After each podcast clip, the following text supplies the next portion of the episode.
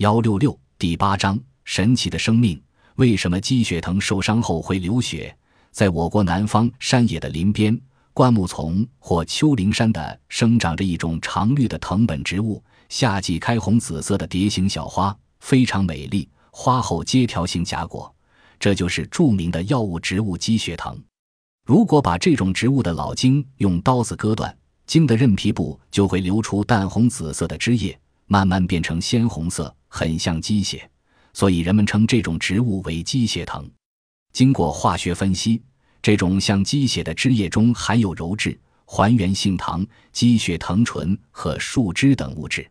鸡血藤的根和茎功药用。能补血活血、除风湿、舒筋活络，主治贫血、月经不调、风湿麻痹、腰腿酸痛、四肢麻木等症。能做鸡血藤用的植物较多，如香花芽豆藤、丰城鸡血藤、网络鸡血藤、光叶芽豆藤、蜜花豆等，它们都是豆科植物。